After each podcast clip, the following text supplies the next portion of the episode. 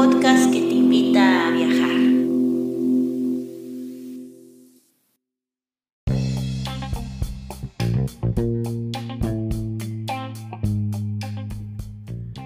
Si te gusta este podcast y vives en Noruega, no olvides hacer una donación al número VIPS 533604. Repito, 533604. Tus aportaciones ayudan mucho para continuar con este proyecto. Y si vives en otros países, puedes visitar la página de Amazon y comprar el libro Escritura Creativa, un manual práctico escrito por Guadalupe Ábalos y publicado por Norlis Publicaciones. Muchas gracias y disfruta del siguiente episodio. Hola y bienvenidos a un nuevo episodio de Nortlist Literatura en el que hablamos de libros, libros, solo libros. El día de hoy tengo una invitada muy especial, Natalia María Lorgen. Eh, ya habíamos grabado un episodio eh, anteriormente, no, varios. Eh, sí, este es como el tercero, el cuarto. Bienvenida, Natalia. Muchas gracias, Guadalupe, y gracias por dejarme participar otra vez. Siempre es un, es un placer. Siempre lo pasamos muy bien cuando hacemos episodios, ¿verdad? Sí, siempre es muy divertido. Hoy tenemos un libro demasiado clásico en la literatura mundial, ¿no? Así es. Sí, es uno de los escritores más famosos del mundo. Sí, es este El amor en tiempos de cólera por Gabriel García Márquez, eh, publicado originalmente en 1985. Yo tenía cuatro años. ¿Tú, ya habías nacido, Natalia? No, de hecho no, no había nacido. Justo un poquito después. Pues sí, este, y pues yo ya he leído este libro como unas, no sé, siempre tengo la costumbre de leerlo una vez cada dos años o una vez cada año. Y esta vez que estaba preparándome para este episodio, pues lo volví a leer ayer y antier. Y me sigue gustando, me sigue gustando, o sea, no, no, no, no me aburro, o sea, obvio que no lo leo seguido, ¿verdad? pero cuando lo leo eh, en ese espacio de tiempo me, vuelve a gustar y digo yo que, que, o sea, cómo pudo haber escrito algo tan bonito y yo, yo pienso que es una de las, para mí, el favorito de todos los de García Márquez, se me hace que es este. Pero, Natalia, vamos a la primera pregunta. ¿Por qué elegimos hablar de esta novela? Pues como tú dices, es una obra muy bonita. A mí también me gustó mucho. No lo he leído tantas veces como tú, pero lo leí, de hecho, durante la pandemia, porque me pareció interesante por, causa del título y ya había leído otros libros de Gabriel García Márquez antes y, y em, me parece un escritor muy, muy bueno y muy interesante. Y pues obviamente El amor en los tiempos del cólera es un libro que tiene algo de relevancia durante estos tiempos de, de nuestra propia pandemia del COVID-19. Sin embargo, no es el tema principal, eh, el cólera en este libro, ¿no? Um, Una novela triste que solo trata de la tragedia causada por una, por una enfermedad fea. Realmente es una historia de amor más que nada. Y eh, como tú dijiste, es muy, muy bonita porque es como muy, muy romántica, más que nada, y muy optimista también porque nos transmite esa esperanza y, la fe en el, en el, amor, justamente, la fe en un amor que, que puede durar y que es capaz de vencer cualquier tipo de obstáculo en la vida, incluso la enfermedad, el tiempo, la vejez y la muerte. Y por eso quise hablar un poco sobre este libro hoy. Ah, y este me, mientras estás diciendo, contándome estas cosas, yo me estoy acordando cuándo fue la primera vez que leí y no lo leí en la universidad ni me lo pidieron en ningún lado. Eh, como saben ustedes, eh, audiencia, yo, Natalia es de Noruega y vive en México y yo soy de México y vivía en Noruega y ahorita estoy, estamos transmitiendo desde, yo desde Ciudad Juárez y Natalia, ¿estás en Guanajuato? No, en Celaya. En el estado de Guanajuato, pero estoy en la ciudad de León. En León, sí, sí, sí. Entonces Ah, estamos transmitiendo las dos desde México, pero pues los, los.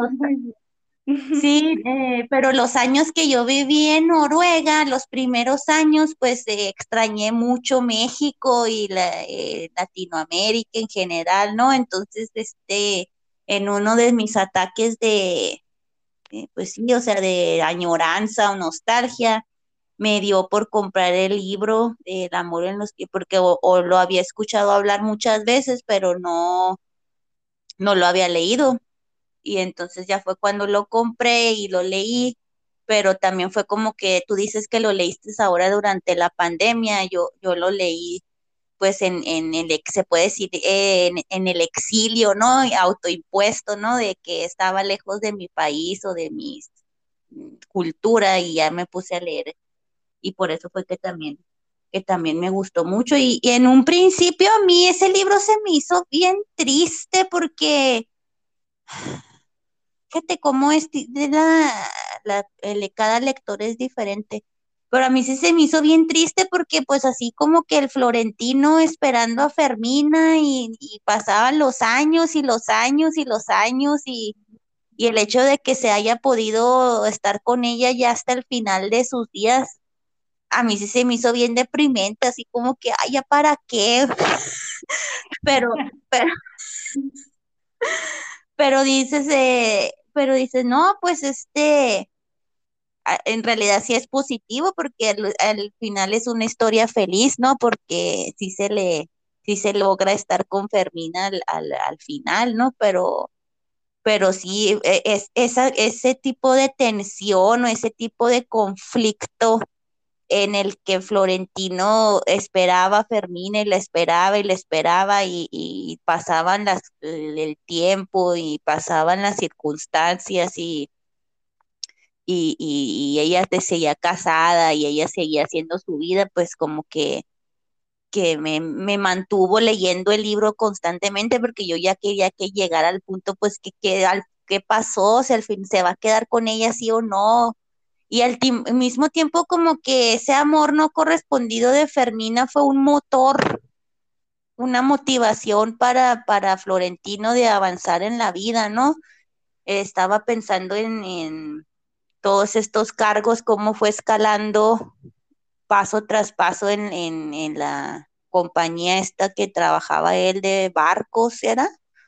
Una Sí, sí. compañía y cómo iba, cómo iba él escalando esos peldaños en, en la empresa, todo para poder tener una, algo que ofrecerle a, a Fermina. Entonces sí pienso que fue un, un- una motivación, un motor, entonces no. mm, Antes pensaba que era una novela muy triste y ahora ya reflexiono y digo, no, pues en realidad no era tan, tan triste, me imagino. Ah, pues uno puede interpretar las obras de eh, varias formas, ¿no? Y cada persona lo interpreta de una manera diferente. Eso es normal en cada tipo de, de obra literaria o obra de arte. Pero pues sí, es, es como tú dices, obviamente es un poco, uno siente un poco esa desesperación como lector, ¿no? Durante el libro, porque el hecho de que Florentino em, esté sufriendo tanto y esté esperando tanto por Fermina Daza, pero finalmente cuando, cuando por fin ya este, pueden estar juntos de nuevo, es algo Mm, muy bonito, pues ya es un poco tarde, pero pues finalmente pueden estar juntos en esta vida y, y creo que eso es lo que García Márquez quiere transmitir también, ¿no? Como que su, su mensaje del libro que mm, el amor es más fuerte que todo y que el amor, tanto el, el romántico como el, el, erótico se puede disfrutar hasta um, la última parte de la vida. Y eso me pareció como muy, uh, muy especial y muy, muy bonito, porque no creo que haya muchas obras que, que trata sobre un, un amor así. No, ¿verdad? No, no hay muchas obras así que se traten de amor entre viejitos. No, no tantos, por lo menos, no es lo No, más. no me puedo no me puedo acordar de hecho ahorita de ninguna que haya leído. Natalia, ¿cuál es tu escena, o sea, cuál es tu romance favorito de todo el, el libro? Así de, ya ves que pues Fer, Fer- ah, esa es otra de mis opiniones. Hubo un tiempo de mi vida que yo era así como que más, no sé, feminista o más eh, amargada, se podría decir, de- en contra de los hombres, ¿no?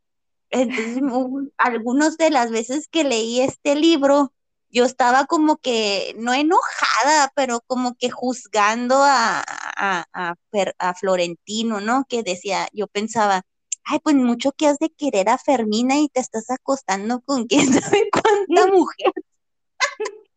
O sea, para mí no, no le era fiel, para mí no le era fiel y no era como que amor de verdad, porque pues de todas formas tuvo como ah, hasta inclusive en el libro dice que tenía un este un diario y, y con que le se llamaba Ellas y ponía ahí todos los nombres de, de las que habían sido sus novias o sus amantes, ¿no? Y no me acuerdo ahorita cuántas eran, si eran 300 o si eran 600, no sé qué, pero al menos para mí uno de, de sus noviazgos que me gustaron más fue el, el que tuvo con una que se llamaba Sara Noriega, que era una cantante, no, no era cantante, era maestra, pero ella también le gustaba mucho la literatura y le gustaba escribir eh, poemas. Y lo que me gusta mucho de, de, de, esta, de este romance es que ella era muy gordita, entonces como que siento que no sé, o sea, como que era un tipo de normalización, ¿no? Porque en, generalmente en el arte o en la, en el cine o no sé, como que siempre ponen más, como que las personas tienen que estar muy guapas, ¿no? Siempre, y en este caso, pues Florentino era feo y, y la Sara también, pues dice que tenía, era muy blanca pero que le gustaba, que estaba muy gordita y que tenía muchos gatos. Entonces, cuando eh, eh, platica estas historias, ¿no? De cuando la va a visitar y no sé, me, se, me, se me hizo padre porque se me hizo que no era así como que con, era eh, erótico y era como que romántico, pero al mismo tiempo no era como que no es convencional, pues. Entonces, esta, ah, que también a ella le gustó, que era bien llorona también, y que él pues así como que la consolaba, y no sé, o sea, me, me, se me hizo muy, ese fue uno de mis, de mis, este, romances favoritos en la, en la, en la novela. No sé tú qué, qué piensas de todos estos romances de, de Florentino.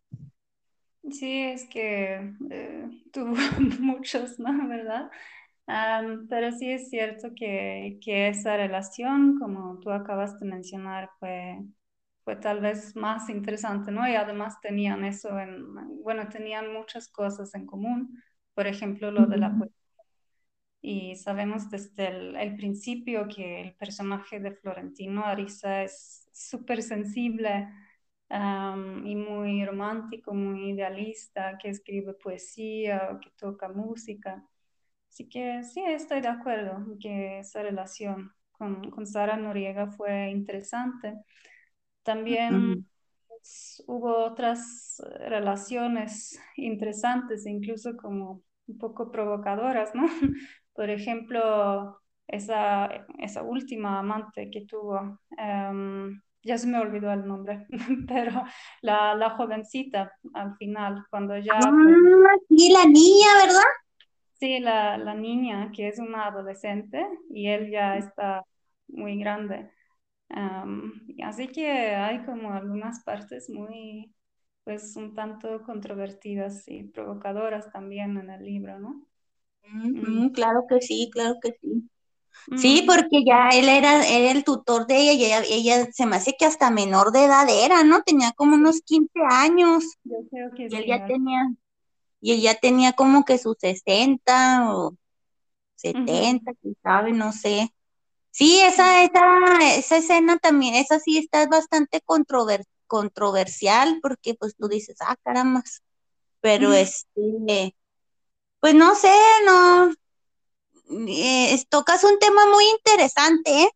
Porque hay muchos libros, por ejemplo, yo estuve leyendo hace, antes de este episodio, estuve leyendo un, un libro, el de Ángeles Mastreta, que se llama Arráncame la vida, y lo leí hace tiempos, hace varios meses, el año pasado quizás, pero ahora que me estaba viniendo de Noruega para México, esta, vi la película en el avión y también es la misma cantaleta, o sea, el general tiene 30 años y la, y la, y la muchachita de la nove- de la actriz principal, o no sé, sí, de hecho la protagonista pues también tiene 15. Entonces también pues son cosas que en nuestros tiempos pues obviamente es, es ilegal, inclusive es un, algo que te puedes ir a la cárcel, ¿verdad? Pero pues en, en, en esto pues vamos a tocar el marco histórico del amor en los tiempos de cólera y se supone que todo lo que está aconteciendo es en 1800, a finales de 1800, principios de 1900. Entonces es un tema muy interesante eso de vamos a juzgar el pasado con los estándares del presente, ¿no? Eh, cosas que pasaron en, en, el pasado que ahora para nuestros ojos son totalmente inaceptables, ¿verdad? Pero pues como en el caso de este libro es literatura y es ficción, pues nomás lo, lo leemos y, y pues sí, o sea, en mi caso yo también cuando leí esa parte así como que, ay, caramba, y, y también digo yo, digo yo, ay, ¿a poco? Ah, eh, Y ahí es cuando sabes también como que es un poco de ficción, o sea, digo yo, ¿en qué mundo una muchachita de 15 años se va a fijar en uno de 60? Porque en, como él cuenta la historia, pues es recíproco, o sea, ella también le tiene ganas a él, sí, pero, más, ¿verdad? Como que ella lo ama más a él que él a Él realmente solo, pues como que solo pues, hasta cierto punto solo usa a sus amantes, ¿no? Porque es como pasar el tiempo, no sentirse tan solo, am, pues como que las quiere, pero al mismo tiempo él está esperando a que, a, a Fermina Daza, que, que ella sea suya. Sí, o sea, y esa es, esa es, esa es otra, o sea, que más bien como que nunca se enamora de, de ninguna de ellas y inclusive cuando se está empezando como que a quererlas, es como cuando él dice, no, ya se aleja, ¿no? Porque no, este, y como que dice, no, no, no puedo, me tengo que guardar para, para Fermina. E inclusive también, por ejemplo, dita una parte del libro dice que nunca llevó a sus amantes a la casa de él, siempre fue en, lugares, en las casas de ellas o en, en burdeles, en lugar, otros lugares, pero no, nunca la casa de, de él, porque él decía, esta casa es donde va a vivir Fermina. Así sí, no, sí, este, él, él ayudó a algunas, a algunas de sus amantes así de que se, se, se las ató. Yo siento como que, como que más bien eh, las usaba para, para no estar solo, pero no, no siento como que haya realmente, eso es algo que también me quedé pensando ayer. Dice, no, pues no, no me acuerdo de ningún, ninguna escena en la que haya dicho ah, este le, le dio un dinero o le, o le ayudó en algún, les hizo algún favor, aparte de, mm, no, de, acostarse con ella, no sé, no, no, este, no recuerdo. ¿Tú te acuerdas de algún tipo de, no, de pues cariño? este era el tutor, por ejemplo, de esa última, ¿no? Y podemos decir que era, pues que la ayudaba a ella de- hasta cierto punto, ¿no? Pero yo también siento más bien que, que era por su propio placer, que eh, que pensaba más bien en, satisfacer, satisfacerse a sí mismo y sus necesidades, porque pues él finalmente solo estaba esperando a Fermina Daza. Así es, mm. creo, por lo menos. Mm. Pasando a la siguiente pregunta, Natalia, ¿qué relevancia tiene este libro ahora en los tiempos de la pandemia? Pues como dije, la, epidemia no es realmente el, tema principal del, libro, el amor en los tiempos del cólera, sino es más bien un, trasfondo, ah, porque realmente es una historia de amor. pero por lo menos a mí, como ya te dije al principio, a mí me dieron muchas ganas de leer este libro cuando empezó la pandemia, porque no lo había leído había leído otros, ah, otras obras de García Márquez antes, por ejemplo, el más famoso, ¿no? Es Cien años de soledad, pero no había leído este, así que pensé, bueno, ahora es un buen momento para leer este libro. Y al parecer no, no fui la única, porque leí en alguna noticia, creo que fue de un periódico de, de Ecuador o Perú, no me acuerdo, que durante los primeros meses de la pandemia, cuando empezó en 2020, las mm. ventas incrementaron muchísimo eh, de este libro, tanto en español como en inglés. Así mm. a, muchas personas este, les, les dieron ganas de, de leer este libro. Y supongo que nos parecía interesante leer más sobre este tipo de, de crisis parecida a la que estamos viviendo ahora. Aunque ya afortunadamente la pandemia de COVID-19 se, se, está controlando poquito a poco, afortunadamente. Pero aún así, pues por lo menos para mí me, me dio curiosidad de leer sobre otras épocas o otros lugares en el mundo donde había pasado algo así. Mm. Y pues finalmente es algo por lo menos yo he sentido esto, ¿no? Durante estos dos últimos años, que lo de la pandemia ha sido algo casi un poco apocalíptico. y creo que sí, es algo que nunca habíamos vivido en nuestra generación, ¿no?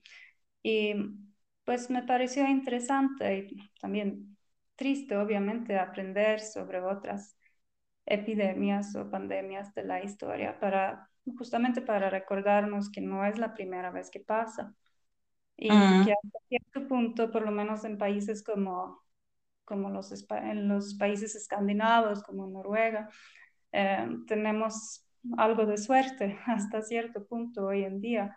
Eh, pues hoy tenemos vacunas, tenemos un buen sistema de salud, no, es, no era el caso, ¿no? Em, por ejemplo, durante la gripe española o la peste negra en el, hace, hace muchos siglos. Em, y pues hay que mencionar también que desafortunadamente el, cólera no es una enfermedad antigua, de hecho todavía mata a muchas personas, em, particularmente aquí en Latinoamérica y en Asia, en África, creo. Mm. Así que no es así que estamos leyendo, cuando leemos ese libro estamos leyendo sobre algo que, que ya pasó y pues ya ahora mismo estamos viviendo una pandemia también. Pero sí, todavía existen ese, ese tipo de, de enfermedades en varias partes del mundo. El ah, dengue, por ejemplo, también existe en, en Sudamérica. Aquí en, en México también. En algunas partes sí. Mm. Ay, no. Sí, no, pues esto es esto de las enfermedades y los virus, mm, como que antes de la pandemia no le hacíamos tanto caso, al menos nosotros los que no estábamos viviendo en ese tipo de amenazas, pues como que no le hacía uno caso, pero ahora ya vamos a quedar, pues sí, marcados para siempre de que los virus es algo que no hay que pues sí hay que tenerle respeto y una de, cambiando ya poquito de tema, o no, no tanto de tema, pero una de también cosas que, que el cólera hizo, como que también más García Márquez lo, lo, lo torció entre, ante algo relativamente positivo, ¿no? Porque al final del, de la novela, cuando Fermina y, y Florentino están en el barco, se quieren bajar del barco, nomás iban a durar el viaje una semana o no sé cuánto tiempo.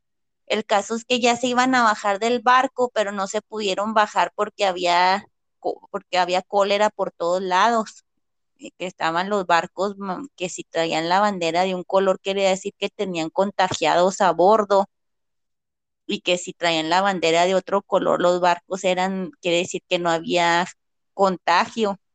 Entonces ya se iban a bajar y dijeron, no, no te puedes bajar porque está ahí mucho, hay mucho cólera por todos lados. Y es cuando ya decide Florentino, no, pues toda la vida, ya tengo sin más de 50 años esperando este momento, pues vámonos a, arriba y abajo el río, subirlo y bajarlo hasta que nos podamos bajar, porque no tengo, o sea, no tengo otra cosa que hacer, porque esto es lo que yo había estado esperando toda mi vida y ella también así como que no, pues yo tampoco no tengo nada que hacer, entonces a lo mejor esa cólera hizo que ellos se pudieran quedar todavía más tiempo en el barco y pudieran, pues sí, vivir su, su romance o su cariño, ¿no? Eh, más tiempo, ¿no? Y hablando de esto, me también me pongo a pensar un poco porque antes de que se de que Fermina se subiera al barco, los hijos estaban así como que bien juzgándola, ¿no? De que, ay, ¿cómo te vas a ir si tú eres una viuda? Y que bla, bla, porque luego se murió Justino, el esposo. Juvenal, Juvenal Urbino, ¿verdad?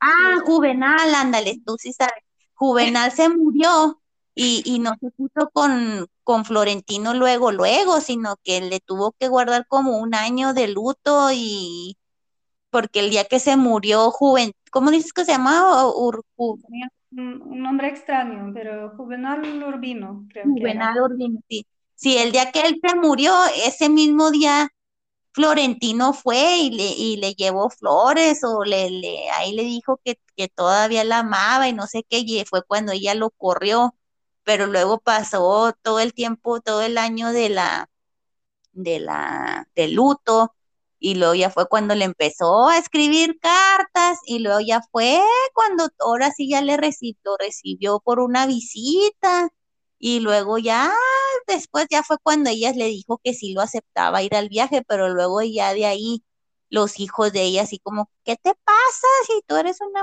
señora de clase viuda? que ¿Cómo te atreves a irte con tu amante? Que no sé qué, que cuando todavía ni siquiera amantes eran. Y ella así como que los puso en su lugar, ¿no? Así de que, ¿qué les pasa? Yo hago lo que quiero con mi vida, ¿no? Entonces también siento que esa novela también toca mucho los, los, las estructuras sociales, ¿no? Así de que los ricos no andan con los pobres, de que la gente de clase y la gente que no es de clase y que lo que tienen que hacer las mujeres y lo que tienen que hacer los hombres. Mm, se me hizo bastante interesante porque pues muchos patrones de esos como que siguen, siguen eh, manifestándose en nuestros días, o sea, ya estamos en el 2021 y todavía estar así de que hay si eres una mujer de 40 o 50 años, como que la gente va a decir cosas si te pones de novia con uno de, no sé, 20 años menor, que, que una mujer mayor se ponga con uno novio más joven, como que la gente, oh, o que si un rico anda con un pobre, también la gente, oh, así como que todavía se puede decir que es relevante esta obra porque sigue repitiendo los patrones se siguen todavía repitiendo en Latinoamérica, ¿no? ¿No, no sientes tú que, que sea así? Sí, obviamente las cosas, creo que afortunadamente han cambiado mucho, ¿no? Eh, especialmente en México, eh, por, ya, ya, tengo tres años aquí, uh, y sí, no es así como, como lo describe eh, García Márquez en su, su novela, afortunadamente. Pero pues sí, todavía hay ciertas expectativas, ¿no? Y particularmente hacia las mujeres. Todavía se puede ver, yo creo que mucho más aquí en, en México, en América Latina en general, más que, por ejemplo, en Europa o los, los países escandinavos. Mm, mm. 100% de acuerdo contigo. Sí. Y sigue pasando ya la última pregunta. ¿Por qué se ha convertido en un, esta, así que en algo, un libro que se lee en el mundo entero? Pues primero hay que decir que Gabriel García Márquez, ya después de que ganó el, el Premio Nobel de Literatura, creo que fue en 82, ¿verdad? 1982 ya llegó a ser uno de los escritores más famosos del mundo. Y él sacó, él, él, publicó este libro del que estamos hablando ahora, El, el amor en los tiempos del cólera, unos años después, en, en 85. así que ya de por sí era un autor muy leído y muy respetado, muy conocido en todo el mundo, que sus libros se han traducido a más de 30 lenguas incluso el, amor en los tiempos del cólera. Se ha traducido obviamente al noruego. Yo me acuerdo que el primer libro que leí de él fue el más conocido, Cien años de soledad. Ese lo leí en noruego hace muchos años. Y este, este El amor en, tiempos, en los tiempos del cólera fue el primer libro de él, de García Márquez, que leí en, en español, español. Pero sí existe en todas las lenguas grandes y, menores en, todo el mundo. También, pues creo que se sigue leyendo hoy en día, como ya dije, se, se incrementaron mucho las ventas durante la pandemia, porque creo que muchas personas como yo queríamos leer sobre otros, otras crisis, otros periodos de crisis en otras partes del mundo para tal vez para recordarnos que no es la primera vez que pasa y para identificarnos, ¿no? Tal vez para no, no sentirnos eh, tan solos. Mm. Y pues como ya dije al principio, no es, aunque la palabra cólera forma parte del, del título y, y, y es eh, forma parte del, del trasfondo del libro, ¿no? Por lo menos una gran parte del libro, y el, cólera juega un rol decisivo en muchos aspectos.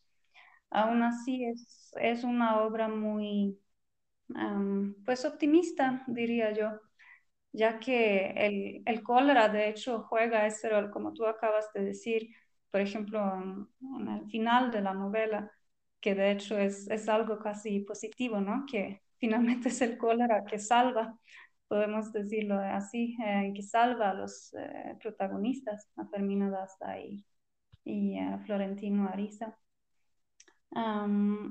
y pues es un libro romántico, pero sin caer en el sentimentalismo también. Y eso creo que también es importante, porque hoy en día si vamos a leer un, una obra así como súper romántica y muy cliché, pues nos aburre, ¿no? No es como muy em, realista. No es que esta novela sea así súper realista tampoco en varios aspectos, pero por lo menos yo creo que eso es algo muy típico de García Márquez que siempre incluye mucho humor, mucha ironía cuando escribe. Ah, otra cosa que es que me pareció gracioso y tal vez un poco trágico, cómico a la vez, em, que cuando, cuando Fermina Daza rechaza a Florentino Ariza más o menos al, principio de la historia, ¿no? Porque primero están muy enamorados los, dos y se escriben cartas por varios años y de pronto Fermina Daza se da cuenta de que como que todo ha sido una ilusión ah, y que sus sentimientos por él no corresponden con la realidad, de pronto lo, ya no tienen que ver, ya no quiere tener nada que ver con él. Ah, y es cuando Florentino se empieza a sufrir muchísimo, ¿no? Y, y llega, llega a enfermarse, tanto físicamente como, pues, como que también casi pierde un poco la razón pero eh, físicamente pues llega a tener síntomas como eh, la diarrea, el vómito, no es, no es muy romántico, es casi un poco cómico, y, y el médico lo, lo, revisa y piensa que, que tiene cólera, ¿no? Y, creo que hay una cita famosa del, del libro que, pues lo voy a parafrasear ahora, pero que los síntomas del amor eh, son síntomas al, eh, son parecidos a los síntomas del cólera. Y eso es un poco gracioso, me parece gracioso. Sí, sí, es, es, mm, le da mucha diarrea y vómito y luego la mamá estaba bien preocupada por él y pero luego la, la forma en que eh, Gabriel García lo, lo cuenta también es como que no te da asco porque lo dice en un, en un lenguaje como que muy poético, ¿no? Así es. Este, y, y, pues así como él se enfermaba porque eh, luego resultó que eran bastante enfermizo, ¿no? Y, y luego también tenía muchos insomnios. Y, y ah, luego también así como, es, también es esa parte que me gustó, ¿no? Que cómo describe, o sea, al menos cómo describió al personaje de, de Florentino, se me afigura como que es así una, una descripción, nivel, es como que el narrador es Dios, ¿no? Porque los detalles que sabe de la vida de Florentino, el narrador, cómo sabe los detalles de la vida de Florentino que a lo mejor ni el mismo Florentino está totalmente consciente porque habla de cómo se vestía, que se vestía con ropas de, casi de anciano, que había perdido todos los dientes y que usaba muchas este, dentaduras postizas, una dentadura postiza para de diario y una dentadura postiza para de fiesta y que era calvo. También esa parte se me hizo cómica en la que se le empieza a caer el cabello y que empieza todos los menjurjes que empieza a probar, ¿no? Que se untó, la cosa es que se untó en la cabeza y tú nomás así como que risa y risa, que saliva de caballo y ay, no, dice que, o sea, que el que remedio que le dieran a él, remedio que, que se lo creía y lo hacía, hasta un punto que ya después dijo, no, pues ya, ya por fin se rindió a que iba a ser calvo y ya empieza a usar sombrero, ¿no? Pero sí, o sea, tiene muchos elementos así como que eh, bastante cómicos, o sea, como que no trata de, mm, como que les da un cierto parte de humanidad, ¿no? A, los personajes que pone cosas ridículas y cosas malas, cosas buenas, positivas. Eh, el, por ejemplo, también el carácter de Fermina, ¿no? Que se ve que es una, que es una mujer así como que de armas tomar, ¿no? Que, que se le reveló al papá y al marido también, pues como que también, ¿no? La parte también muy cómica de cuando se pelea Fermina con, con su marido por una barra de jabón que casi se divorcian porque le dijo le dijo joven, joven, ¿cómo? Joven. Juvenal. se me olvida el nombre. Que le dijo Juvenal. Y ya tengo tres días bañándome sin jabón. Y que ella así como que sí se le había olvidado poner el jabón en el baño, pero este que la hayan cachado en la en el error, eh, ella que era muy orgullosa, pues se enojó bastante, entonces que se dejaron de hablar meses. Y este, todo por una barra de jabón, ¿no? Entonces así como que, ay, son, son situaciones así muy, eh, bastante cómicas y, de estas situaciones pues hay bastantes en, en toda la novela, ¿no? Es una novela bastante lenta, pero al mismo tiempo pues son como, más bien se podría decir que son mil historias, microhistorias en, en una historia larga y, sí, o sea, en una sola historia que es Fermino y Florentino y Fermina, ¿verdad? Pero en esa historia de ellos dos, pues hay como que muchas pequeñas historias que nos, pues que nos mm, ponen en un mundo que por eso se le llama realismo mágico, ¿no? Porque es, es real, pero al mismo tiempo tiene elementos así muy exagerados, en, fictivos que, que te hacen reír, que te hacen, pues sí, que te entretienen, ¿no?